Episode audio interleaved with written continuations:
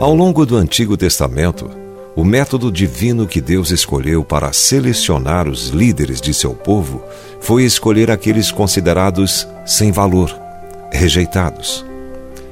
Deus escolheu as coisas loucas do mundo para envergonhar os sábios, e escolheu as coisas fracas do mundo para envergonhar as fortes, e aquelas que não são para reduzir a nada as que são.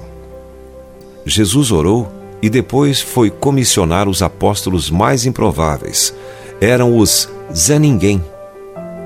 Ele convocou homens jovens, sem quaisquer qualidades além dos traços humanos característicos. O impetuoso Pedro e seu quieto irmão André. Tiago e João, os esquentadinhos filhos de Zebedeu.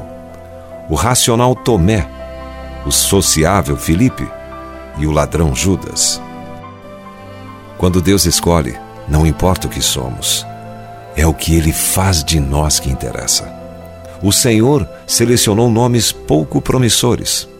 Alguns deles foram escolhidos apenas porque eram parentes. Tiago e João eram filhos de Salomé, que, acredita-se, era irmã de Maria, a mãe de Jesus. Os irmãos já o conheciam. Jesus deu uma volta pela praia onde os pescadores locais costumavam ficar e os chamou. Parece que o Senhor pegou os primeiros com quem havia esbarrado naquela manhã. Na Alemanha, quando as pessoas não são bem-sucedidas e constantemente falham em seus esforços na vida diária, costumamos chamá-las de zeros. No entanto, são exatamente esses nos quais Deus está especialmente interessado. Quando Jesus chama um zero e ele responde, logo ele vai descobrir que o Senhor é o número um. E um zero colocado ao lado de um número um é igual a dez. Em outras palavras, Jesus confere valor a todos os zeros, pois ele é o número um. O inútil torna-se altamente valioso. Essa é a maneira usada por Deus para edificar seu reino. Foi assim com os primeiros discípulos e é assim hoje.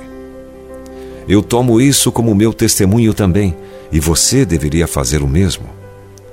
Certifique-se de que Jesus Cristo será o número um em sua vida hoje. Se você foi abençoado com esta palavra, compartilhe ela com alguém.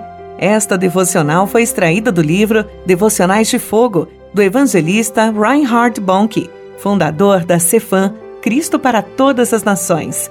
Para conhecer mais sobre a Cefam e seus inúmeros projetos evangelísticos no Brasil e no mundo, basta acessar cfan.org.br ou baixar o aplicativo Cefam Brasil nas plataformas Google Play e Apple Store.